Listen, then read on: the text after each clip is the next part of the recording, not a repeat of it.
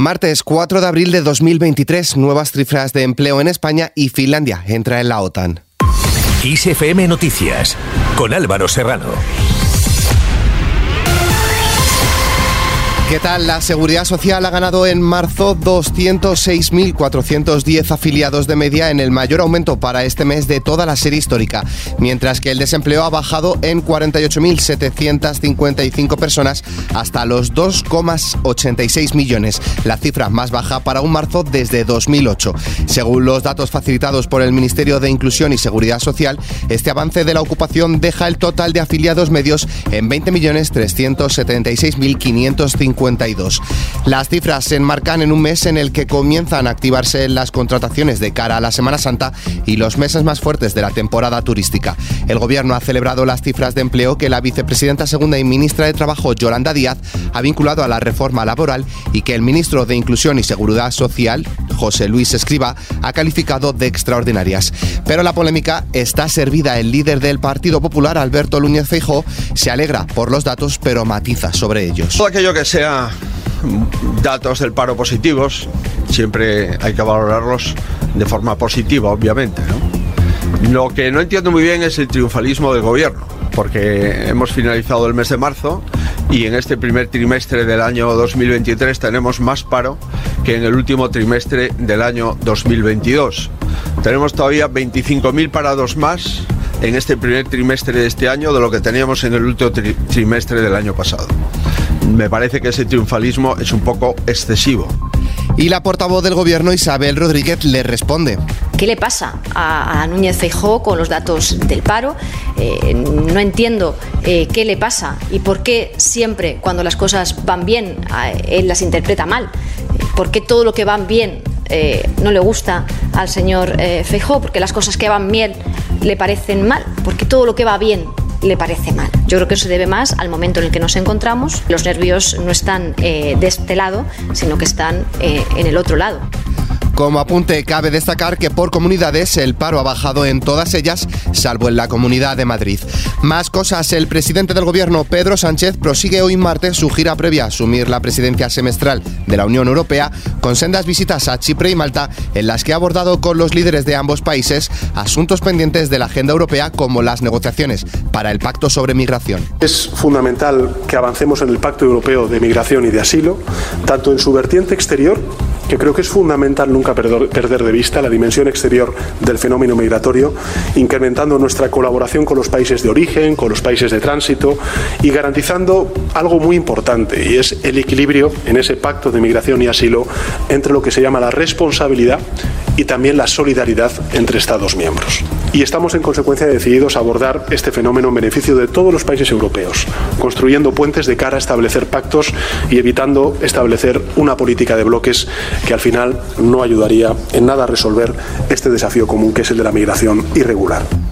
El Consejo de Ministros ha aprobado hoy martes a propuesta del Ministerio de Justicia, quien dirige Pilar Job, el proyecto de ley orgánica del derecho de defensa que tiene por objetivo que la ciudadanía tenga mayores garantías de que su derecho de defensa sea interpretado correctamente, democratizando y modernizando más los derechos como pilar esencial del Estado de Derecho. Job asegura que una vez aprobada esta norma, la legislación española sería pionera en este ámbito, ya que en ningún Estado miembro de la Unión Europea ni en el Reino Unido existe una ley integral de defensa. Por otro lado, el Consejo de Ministros también ha aprobado hoy una adenda para autorizar el incremento del gasto de la entidad pública empresarial de suelo para impulsar medidas de oferta de vivienda en alquiler asequible en 115 millones de euros para un total de 260 millones. Cambiamos de tercio. El BOE ha publicado los decretos de convocatoria electoral para el 28 de mayo. Cita con las urnas para elecciones municipales y autonómicas en todas las comunidades, salvo Andalucía, Cataluña, Galicia, el País Vasco y Castilla y León. Por su parte, Interior ha aprovechado para lanzar el logo oficial de los comicios, así como la página web elecciones.locales2023.es. La web recoge información relevante para los ciudadanos sobre cómo ejercer su derecho al voto, el calendario electoral o las distintas candidaturas que se presentan. En cuanto al voto por correo, el plazo es hasta el 18 de mayo incluido. Existe la posibilidad de presentar la solicitud para el voto por correo de manera presencial en cualquier oficina de correos teniendo que acudir dos veces a dicha oficina, una para solicitar el voto y otra para votar, y también se puede realizar a través de la web. Si se opta por esta segunda opción, debes tener el DNI electrónico y un certificado digital válido que deberá estar instalado en el ordenador. Si vives en el extranjero, recibirás de oficio la documentación necesaria para votar en la dirección en la que estés inscrito y si optas por votar de manera presencial, podrás depositar su voto en la urna entre el octavo y el tercer día antes de las elecciones en las dependencias habilitadas para ello. Pasamos a hablar de economía. Por un lado, la bolsa, el IBEX 35, su principal indicador, cierra en tablas con un leve subida del 0,28% hasta los 9.183 puntos. Encabeza la lista Celnex Telecom con una subida del 2,76%, seguido de Fluidra con un 2,16% y el BBVA con 2,01 puntos positivos. En el lado contrario se encuentra Repsol con una caída del 2,84%, seguido de ArcelorMittal con un 2,05% y Melia Hotels con un 1,93% negativo. Por el otro lado, en lo referente al bolsillo, el precio medio de la electricidad en el mercado mayorista subirá mañana miércoles un 85,2% al situarse en los 104,9 euros el megavatio hora. El precio vuelve a situarse por encima de los 100 euros tras 7 días. En clave internacional, la OTAN incorpora desde hoy a su aliado número 31, Finlandia. La OTAN acogerá mañana a Finlandia como miembro formal de la alianza una vez concluido su proceso de adhesión con una ceremonia el mismo día que se reúne los ministros de Exteriores aliados en la sede de la organización. Lo hará, eso sí, sin Suecia, que solicitó su ingreso al mismo tiempo y todavía espera recibir el visto bueno de Hungría y Turquía.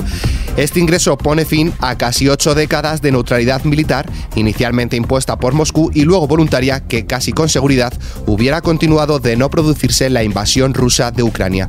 Por su parte, Rusia no dejará sin respuesta el ingreso de Finlandia en la OTAN. El portavoz de la presidencia rusa, Dmitry Peskov, asegura que Moscú actuará en función de cómo la OTAN explota el territorio finlandés y si despliega su infraestructura cerca de la frontera rusa. Con todo, asegura que el caso de Finlandia se rotundamente de las aspiraciones de Ucrania a ingresar en el bloque euroatlántico. Seguimos con la guerra. Las fuerzas rusas atacaron anoche el territorio ucraniano con 17 drones kamikaze de fabricación iraní, lanzados presumiblemente desde la costa este del Mar de Azov, y la defensa aérea del Comando Sur ucraniano derribó 14 de esos aparatos, evitando que impactaran en sus objetivos. Por otro lado, las fuerzas ucranianas, que defienden la parte de la ciudad de Bakhmut, que todavía está bajo su control, repelieron durante este lunes 32 ataques de las fuerzas rusas que intentan hacerse con el control total del municipio, según el parte de hoy del Estado Mayor de las Fuerzas Armadas de Ucrania. En cuanto al tiempo... Mañana miércoles se esperan cielos despejados en casi la totalidad del país, salvo en Galicia, sur de Andalucía, zona de Levante, Ceuta y Melilla, que amanecerán con cielos cubiertos, los cuales se irán despejando a lo largo del día. En Canarias se esperan nubes acompañadas de precipitaciones débiles en el norte de las islas. En cuanto a las temperaturas, las máximas irán en ascenso en la mitad norte peninsular y el oeste de Andalucía. Las mínimas bajarán en gran parte del norte y centro peninsulares. Con esta noticia nos despedimos, pero la información continúa puntual en los boletines de XFM y como siempre ampliada aquí en nuestro podcast XFM Noticias. Con Gustavo Luna en la un saludo de Álvaro Serrano, que tengáis muy buen día.